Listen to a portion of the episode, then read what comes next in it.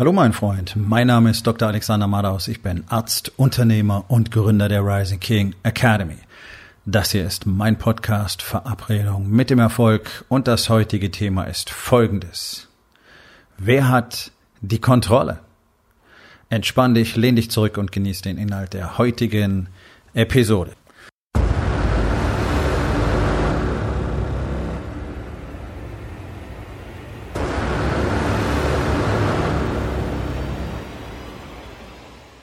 Ich war letzte Woche, Donnerstag und Freitag, äh, ganztägig unterwegs. Deswegen gab es auch keine Podcast-Episoden an diesen Tagen. Ähm, und hatte am Donnerstagabend ein äh, sehr interessantes Abendessen mit einem Unternehmer, der ganz gute Connections in die Politik hat, ähm, auch bis in die Bundespolitik. Und der so ein bisschen Einblick hinter die Kulissen gegeben hat. Das Ganze deckt sich ähm, zu 100 Prozent mit dem, was meine persönlichen Einsichten sind aus diesem Bereich, ohne persönlichen Kontakt in die Szene zu haben. Aber ähm, ich beschäftige mich wirklich seit Jahrzehnten mit den Hintergründen und dass Politiker offensichtlich nicht das Beste für Deutschland und für, ja, für das Land und für das Volk tun, ist, glaube ich, sehr, sehr offensichtlich. Ja. Ähm, das, was das Resultat daraus ist, sind immer weitere Diskussionen und äh, Anschuldigungen und Anfeindungen und Beschuldigungen und Beleidigungen und jeder hat eine Meinung dazu und bla bla bla bla bla bla bla. So. Jetzt muss man sich doch fragen, okay, warum passiert es denn nicht? Warum sind die denn alle so völlig rat- und hilflos? Ähm, das ist äh, Thema meines ersten Buches. Es ist einsam in der Grube seit die Wahrheit tot ist. Übrigens äh, habe ich gerade erfahren, dass bei meinem Verlag ähm, das Buch zum Buch der Woche gemacht, ge geworden ist. Äh, ein Amazon-Bestseller ist es ja bereits sowieso schon gewesen in drei Kategorien. Und auch im zweiten Buch, das für jeden Unternehmer, denke ich, eine absolute Bibel sein wird, weil ihr endlich mal verstehen werdet, was es wirklich braucht, um langfristig ein erfolgreiches Unternehmen aufzubauen, werde ich auf dieses Thema nochmal eingehen. Nicht so, nicht in dieser Tiefe und Breite, ähm, sondern aus einem anderen Aspekt, nämlich was bedeutet es eigentlich, sich als Leader wirklich äh, ja, zu sehen, zu finden, zu benehmen, ja, ein Unternehmen wirklich zu führen, heißt nichts anderes als Leader zu sein, Leadership zu übernehmen. Das ist eine ultimative Verpflichtung. Und dieser totale Mangel an Verantwortung, an Leadership in diesem Land ist natürlich auch ein Problem in der Politik. Ja, also du hast halt 99 Prozent Weichflöten, da gibt's vielleicht hier und da mal einen dazwischen, der würde gerne was anderes machen, der hat's auch schon mal probiert, aber am Schluss tun sie doch alle das Gleiche, weil sie ja ansonsten keine politische Laufbahn mehr haben, keine politische Karriere mehr haben. Es geht ja nicht. Du kommst ja nicht mal in den Gemeinderat, wenn du nicht anfängst, dich zu verbiegen, zu lügen, zu taktieren, zu handeln und vor allen Dingen einen Scheiß drauf zu geben, was denn tatsächlich für die Bürger das Beste wäre. Das sind nur wieder persönliche Erfahrungen. Nicht, weil ich selber mal im Gemeinderat war, sondern weil ich über persönliche Beziehungen äh, Leute einfach äh, gekannt habe, die solche, ich nenne es mal politische Laufbahnen angestrebt haben. So, also es ist faktisch unmöglich, dass du irgendwas zu sagen hast in der Politik, wenn du kein Lügner bist. Es ist praktisch schon Beweis dafür. Ja? Schade. Dennoch könnten sogar Lügner zumindest hin und wieder etwas entscheiden, was wirklich zum Wohle des Landes wäre. Und das ist ja nun mal ihre Aufgabe. Ihre Aufgabe ist es zum Beispiel, uns zu schützen. Das tun sie nicht. Alles, was Menschen wirklich primär brauchen, wird massiv reduziert. Sicherheitskräfte, Polizei zum Beispiel, Investment minimal, Krankenhäuser, Pflege, Altenpflege, Ärzte, äh, Infrastruktur, Investment minimal. Wir haben in der gesamten Geschichte der Bundesrepublik noch nie einen Gesundheitsminister oder eine Gesundheitsministerin aus einem Gesundheitsberuf gehabt. Ich weiß nicht, ist, ob das irgendjemand klar ist. Wir haben noch nie einen Experten gehabt, sondern nur Leute, die sich in diesem System einfach selbst verwirklichen wollten, sprich sich einen abwichsen wollten und es einfach immer weiter kaputt gemacht haben. Wir haben jetzt mittlerweile Regularien, die bei bestimmten Untersuchungen ein Entgelt für den Arzt vorsehen, das unter den Kosten, die er selber hat, für den Eingriff liegen. Was für ein absolut krankes System haben wir denn eigentlich in Deutschland? Und alle nehmen es hin, alle diese Marionetten, alle Schafe auf der Weide sagen, das ist aber nicht gut und das war's. Und dann setzen sie sich hin und gucken wieder RTL 2 oder Pro 7 oder Sat 1 oder wie die ganze Scheiße heißt und lassen sich verblöden. Also ist es natürlich exzellent für die Jungs in Berlin, für die Jungs und Mädels, dort zu machen, was sie wollen. Nur Gelaber, nur Geschwätz, nur Geseier, kein einziger Experte an irgendeinem Ort.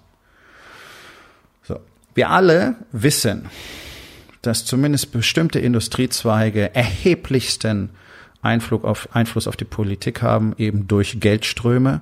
Das wird zwar immer wieder bestritten und auch an dem Abend, äh, von dem ich vorhin gesprochen habe, auf den ich jetzt noch weiter eingehen werde, ähm, wurde das tatsächlich äh, ein bisschen kritisch beäugt, aber es ist nun mal ein Fakt.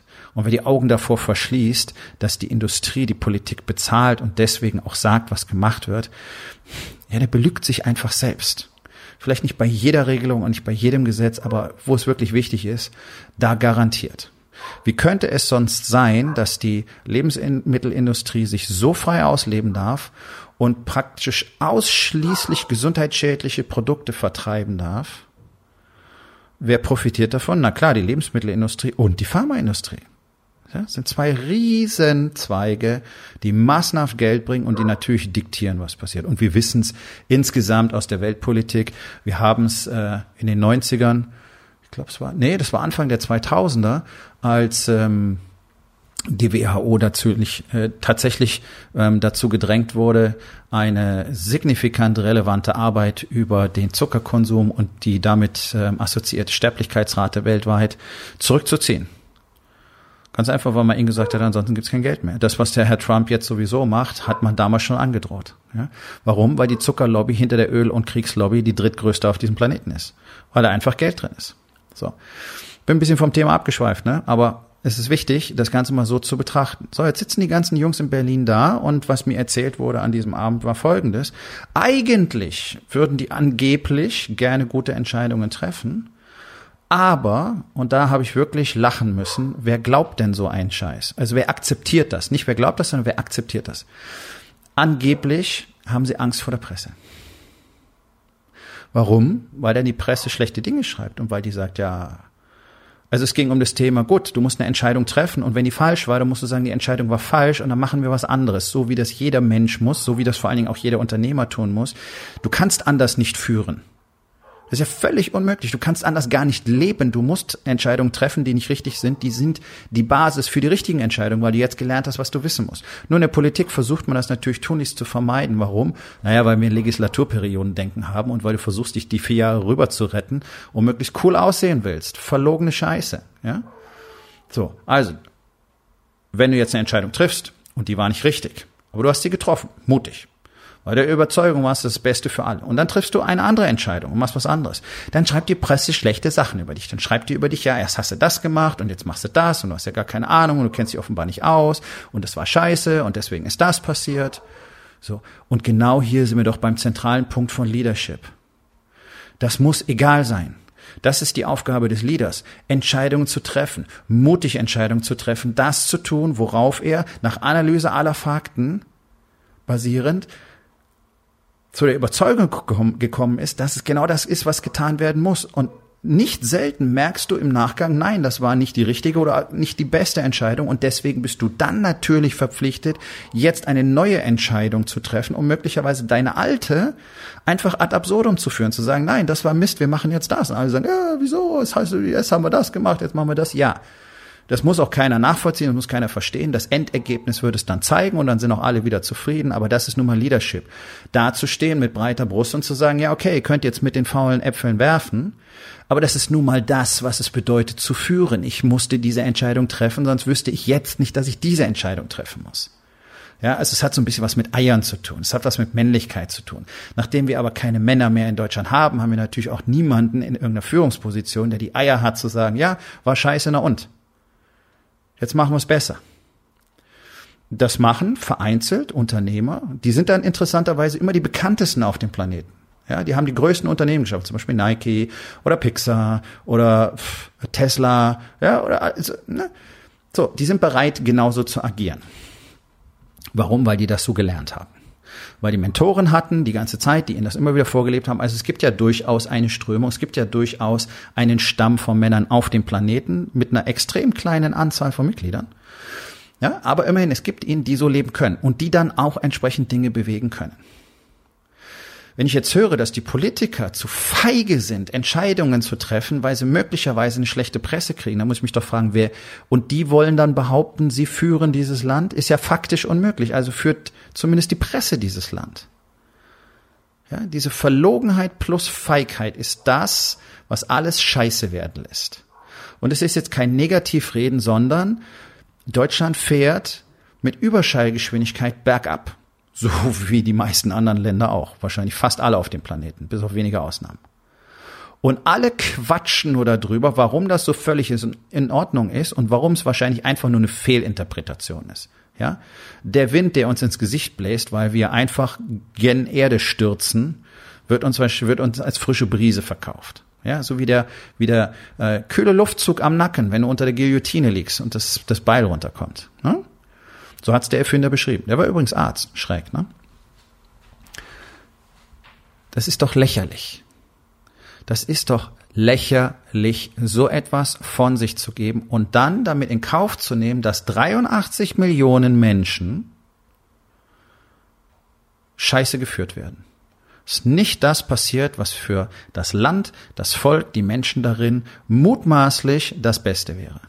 Das spielt überhaupt keine Rolle, sondern es spielt nur eine Rolle, miteinander Deals abzuschließen, politische Deals abzuschließen. Unterstützt mich hier, dann unterstütze ich dich da. Gib mir das, dann kriegst du das. Und am Schluss sehen wir alle gut aus dass das eine reine Selbstbefriedigungsgesellschaft ist. Die stehen alle nur da und halten sich gegenseitig den Schwanz. Die holen sich den ganzen Tag gegenseitig einen runter. Ist ein purer Selbstzweck. Die haben keine Ahnung, was sie da tun. Die wissen wahrscheinlich nicht mal, warum sie da sind, sondern die haben gelernt, das ist es, was wir machen. Und das ist menschliche Psychologie. Wenn du genügend, wenn du ein paar Menschen zusammenbringst, dann machen alle sofort das, was wir offensichtlich jetzt machen. Deswegen stellen sich die ganzen Leute immer an einer Kasse an, selbst wenn noch drei andere frei sind. Solange keiner sieht, dass die offen sind, wird auch keiner danach suchen. Das ist der Grund, warum Menschen keine Hilfe leisten, wenn jemand auf offener Straße überfallen wird, weil die gucken im Kreis, keiner rührt sich. Okay, offensichtlich ist es das, was wir gerade machen. Das ist nicht, weil die gleichgültig sind. Das ist nicht, weil die böse sind. Das ist nicht, weil die feige sind sondern weil das die Gruppendynamik ist, weil keiner selber denkt. Und auch die Politiker in Berlin denken nicht, sondern die gucken einfach rum, okay, das ist es, was wir machen. Worum geht's eigentlich bei Politik? Oh, dass wir möglichst gut aussehen, viel sinnloses Zeug quatschen und keiner genau weiß, worum es geht. Das ist das, was wir tun. Ich verstehe das. So, warum erzähle ich dir das? Weil wir jetzt das politische System ändern werden? Nein, natürlich nicht. Habe ich nicht vor, ist auch nicht realistischer, völliger Quatsch. Sondern ich möchte einfach, dass du mal drüber nachdenkst, wer in deinem Leben die Kontrolle hat nämlich all deine Kritiker, denen du die Macht überlässt. Das ist der Punkt. Sie können die Macht über uns nicht übernehmen. Kein Mensch kann über dich die Kontrolle übernehmen. Ich weiß nicht, ob dir das klar ist. Kein Mensch kann über mich die Kontrolle übernehmen. Nur in dem Moment, wo ich dir das zugestehe. In dem Moment, wo ich sage, oh mein Gott, mir könnte was Schlimmes passieren, deswegen mache ich jetzt Folgendes. So funktionieren Gesetze. So funktionieren Regeln. Das ist die Entscheidung, die Konsequenz nicht annehmen zu wollen. Also übertrage ich jemand anders die Kontrolle über mein Dasein. Ich finde das faszinierend, wenn du in den USA guckst, da gibt es große Anteile in der Bevölkerung, die nicht bereit sind, solche Dinge zu tun. Ihr habt es vielleicht mitbekommen, wo wirklich Tausende auf die Straße gehen und bewaffnet dafür demonstrieren, dass sie keine Masken tragen wollen, weil sie sich nicht vorschreiben lassen wollen, was sie als freie Menschen zu tun haben. Ich will das gar nicht ethisch, moralisch bewerten unter dem Aspekt, wie viele andere Menschen die möglicherweise umgebracht haben dadurch. Darüber habe ich schon ein paar Podcast-Episoden zu Beginn der Corona-Krise gemacht. Das ist eine ethische Verpflichtung, die ich aber auch nur selber eingehen kann. Ich muss sagen, ich schütze andere, damit die nicht sterben müssen. Ich trage den Mundschutz, damit nicht, damit ich nicht jemanden anstecke, ohne es zu wissen, der nach Hause geht und seine Oma umbringt damit. Ja? So, aber das ist ein ganz anderes Thema, sondern du überträgst anderen die Entscheidung. In dem Moment, wo es dir wichtig ist, was jemand anders denkt, was deine Nachbarn denken, was deine Mitarbeiter denken, was deine äh, Unternehmerkollegen denken, was irgendjemand über dich denkt, in dem Moment überträgst du ihm die Kontrolle über dein Leben. Und du kannst nur noch tun, was dieser Person genehm ist. Das geht bis zur eigenen Ehefrau. Denk mal drüber nach. Wer hat die Kontrolle in deinem Leben? Wer hat die Kontrolle, weil du sie ihm übergibst, weil es dir wichtig ist, was andere von dir denken und wie die das finden, anstatt das zu tun, wovon du selbst überzeugt bist, dass es das absolut Richtige ist. Aber Vorsicht! Diese Überzeugung können sich 99 Prozent der Männer da draußen gar nicht erlauben, weil sie gar nicht die Fakten ihres Lebens kennen, weil sie nicht bereit sind, an die Quelle einer Information zu gehen. Und das gilt überall. Das gilt in der Wirtschaft, genauso wie in der Politik, genauso wie in all diesen Bewegungen. Diese ganze Klimabewegung scheiße. Kein einziger von denen, wahrscheinlich bis auf wörtlich eine Handvoll, fünf Leute, vielleicht drei Leute, vielleicht zwei Leute, vielleicht nur einer, haben tatsächlich die Fakten an der Quelle überprüfen können, sondern alle anderen quatschen irgendwelches Zeug nach, was kolportiert wird.